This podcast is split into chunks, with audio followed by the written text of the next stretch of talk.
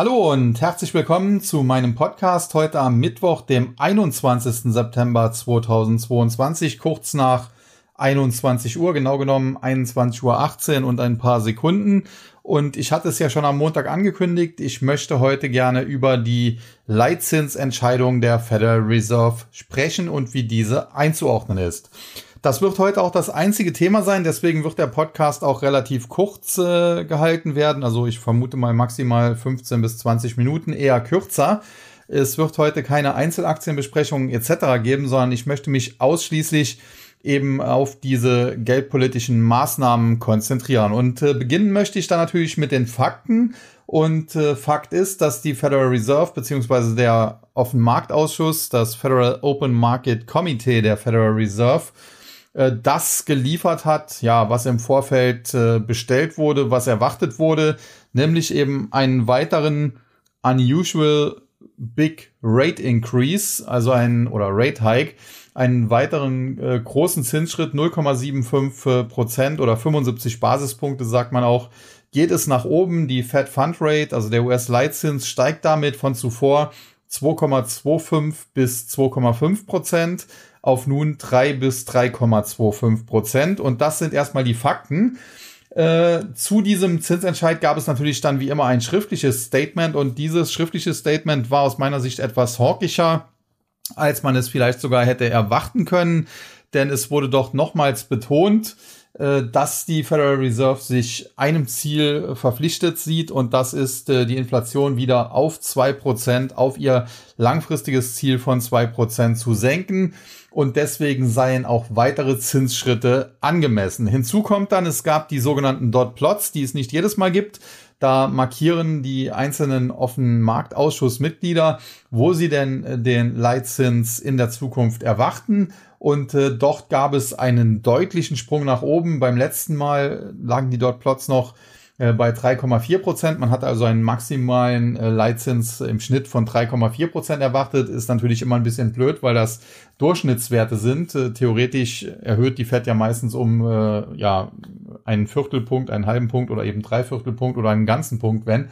Das heißt, auf 3,4 kommt man ja eigentlich nicht. Prinzipiell hätte das also bedeutet 3,25 bis 3,5 Prozent. Das wäre dann die Range, die man zum Jahresende zuletzt gesehen hatte. Und äh, das hat man nun deutlich nach oben geschleust auf 4,4 Prozent. Zudem sieht man die Arbeitslosigkeit deutlicher steigen und auch ein deutlich schwächeres Wirtschaftswachstum.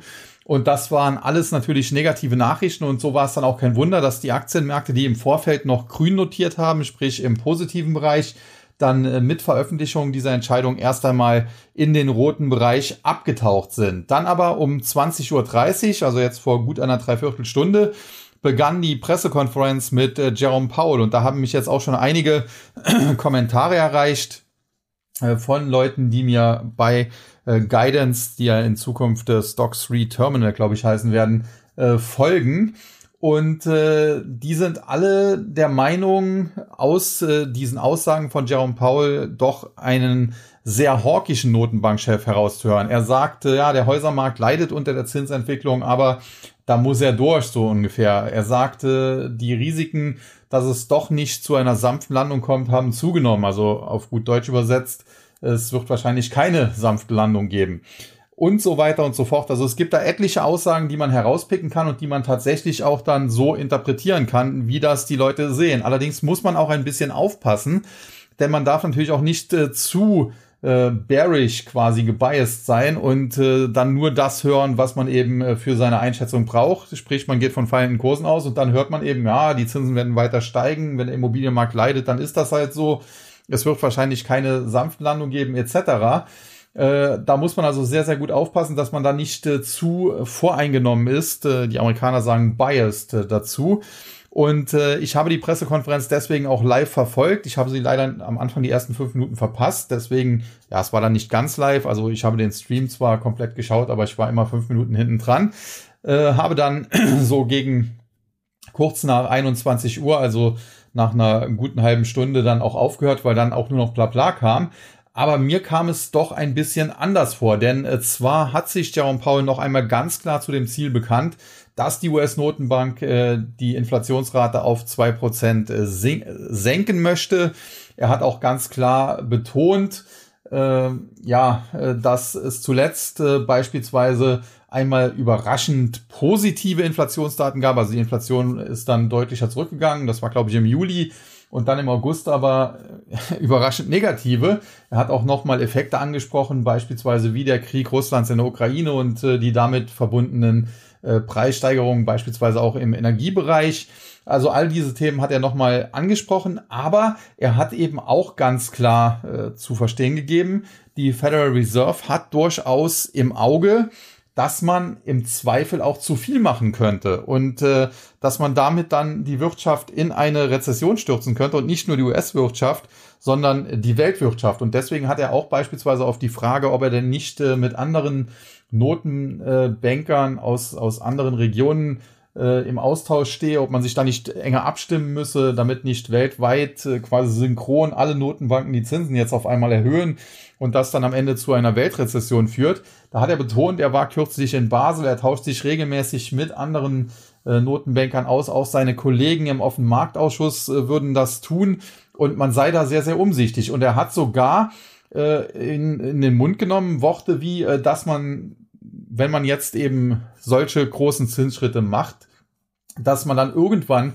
auch an einem Punkt ankommt, wo man erst einmal abwarten muss, wo man pausieren muss, äh, um zu sehen, wie denn die Wirkung dieser Zinsschritte ist, weil die eben auch zeitverzögert wirken. Und er hat auch zu verstehen gegeben, dass wenn äh, die amerikanische Wirtschaft tatsächlich äh, stark unter Druck geraten sollte, dass man dann äh, ja theoretisch oder auch praktisch zu Zinssenkungen bereit sei. Und das hat kurzfristig sogar dazu geführt, allein diese Aussicht, dass die Zinsen ja auch mal sinken könnten, hat dazu geführt, dass der Markt zwischenzeitlich während der Pressekonferenz auch stark nach oben geschossen ist. Und generell muss man sagen, äh, der Markt ist sehr, sehr unsicher, sehr, sehr verunsichert und das liegt einfach daran, dass wir hier eine sehr, sehr unsichere US-Notenbank haben. Denn äh, es gab viele Journalistenfragen, ähm, zu den verschiedenen Themen. Beispielsweise wurde auch gesagt, ja, wann kann man denn mit einer Pause rechnen? Woran machen Sie das denn fest?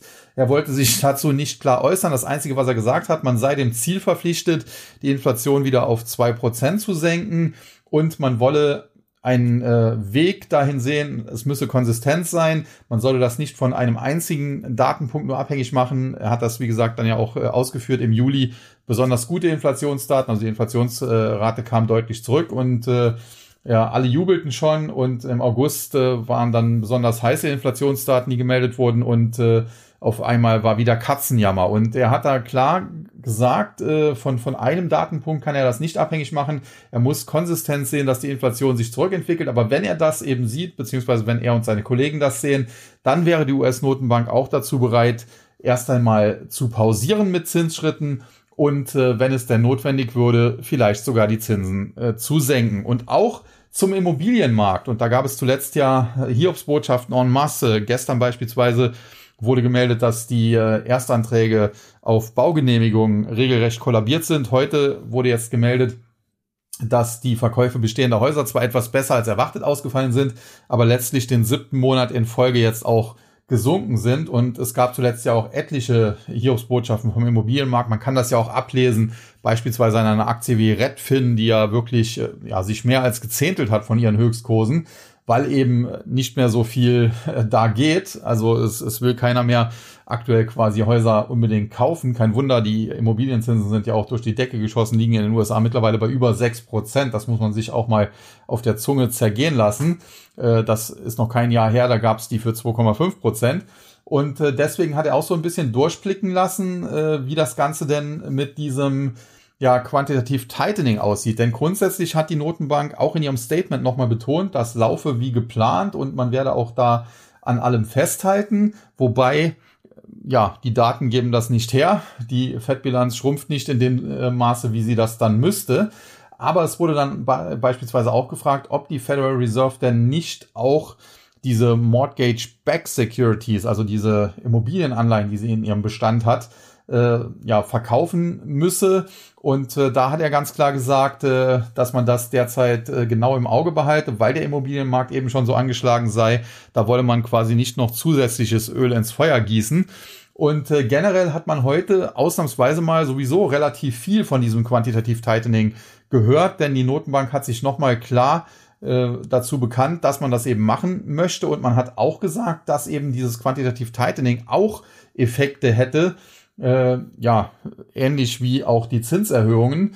Und äh, weil man eben diese Bilanzverkleinerung machen wolle, man konnte das dann so zwischen den Zeilen so ein bisschen raushören, er hat es nicht äh, konkret gesagt, äh, aber das könne dann auch halt dazu führen, weil man eben die Bilanz verkürzt und damit ja auch dem Markt Geld entzieht, dass man dann vielleicht an der Zinsfront äh, mal etwas weniger tut.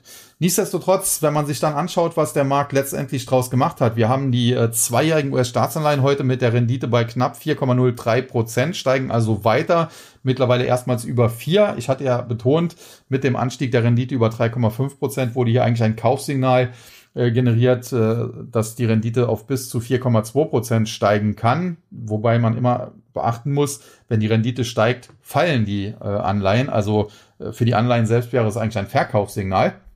Und äh, die zehnjährigen US-Staatsanleihen, da muss man allerdings sagen, die haben das dann doch vielleicht ein bisschen eher umgesetzt, äh, dass Paul doch letztendlich etwas dovischer gewirkt hat als ja zuletzt in Jackson Hole, wo er seine Rede ja kurzfristig nochmal umgeschrieben haben soll und auch äh, als in dem Statement, äh, was zu dem äh, Zinsentscheid veröffentlicht wurde, äh, ja so durchgeklungen ist. Und dementsprechend die äh, zehnjährigen Renditen heute sogar rückläufig, 3,51 Prozent, knapp 3,508, um genau zu sein. Und äh, das ist aber jetzt in dem Sinne auch nicht unbedingt eine super Nachricht, denn wir haben damit natürlich jetzt weiterhin eine stark inverse Zinsstrukturkurve. Wir haben mittlerweile wieder ja eine Differenz äh, zweijährigen zu zehnjährigen von äh, über minus 0,5 Prozent, also von mehr als einem halben Prozentpunkt. Und äh, ja, äh, wie man das Ganze dann letztendlich zusammenfügen äh, möchte, das äh, steht dann so ein bisschen in den Sternen. Und genau das ist eben das Problem. Am Aktienmarkt schafft das eigentlich auch keiner so wirklich.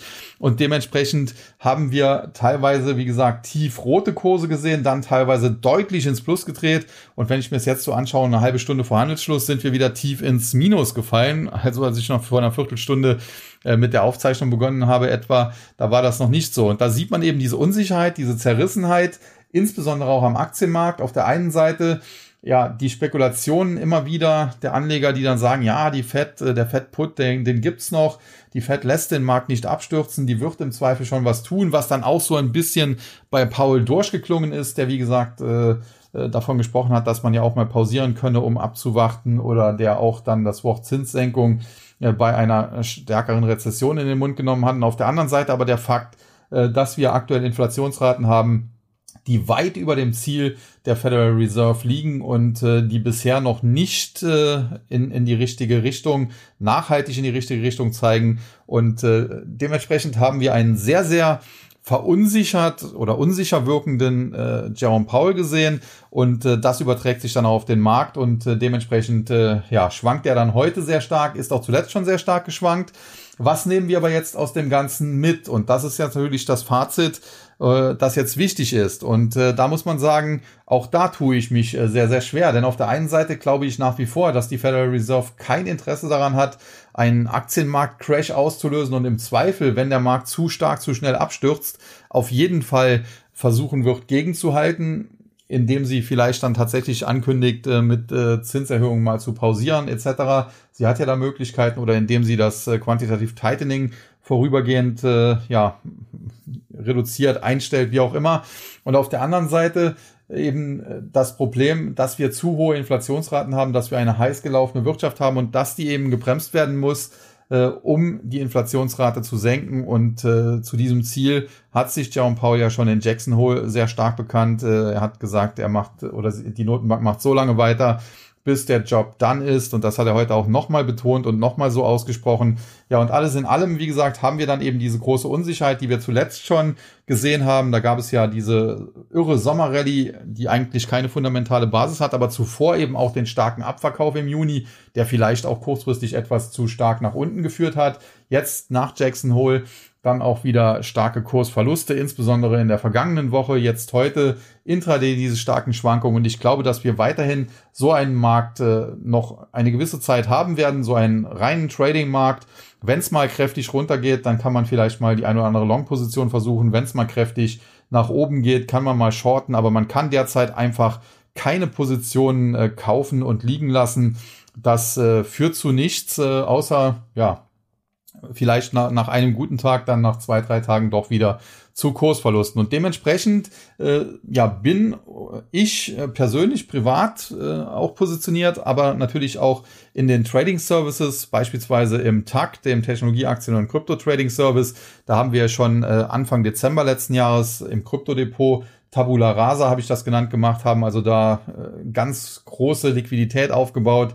Wir haben noch sehr viele Coins, aber mit ganz, ganz kleinen Positionen so dass wir sie immer schön im Auge behalten, aber wir äh, kaufen da schon seit, seit längerem nichts, äh, verkaufen allerdings natürlich logischerweise auch nicht, weil wir das ja schon gemacht haben. Und beim Aktiendepot sieht das Ganze ähnlich aus. Es gibt sicherlich die ein oder andere Möglichkeit, äh, den ein oder anderen Trade. Es gibt die ein oder andere starke Aktie, muss man auch so ganz klar sagen. Insbesondere der US-Biotech-Sektor gefällt mir zum Beispiel ganz gut, zumal er auch immer in solchen unsicheren Zeiten, wie wir sie jetzt haben, äh, generell ja stark äh, performt, ganz einfach deshalb, äh, weil man da sagt, okay, das ist relativ konjunkturunabhängig. Wenn jemand krank ist und seine Medikamente etc.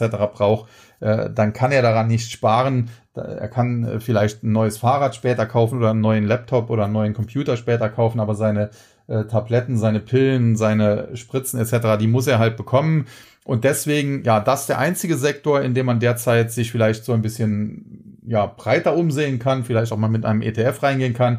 Ansonsten generell natürlich defensive Trumpf, sprich äh, eher Value-Werte, auch mal Dividendenwerte, wobei man sagen muss, äh, ja, man hat da eventuell schöne Dividenden zum Teil, aber auch diese Aktien hat es ja zwischenzeitlich mal dann deutlicher zurückgeholt.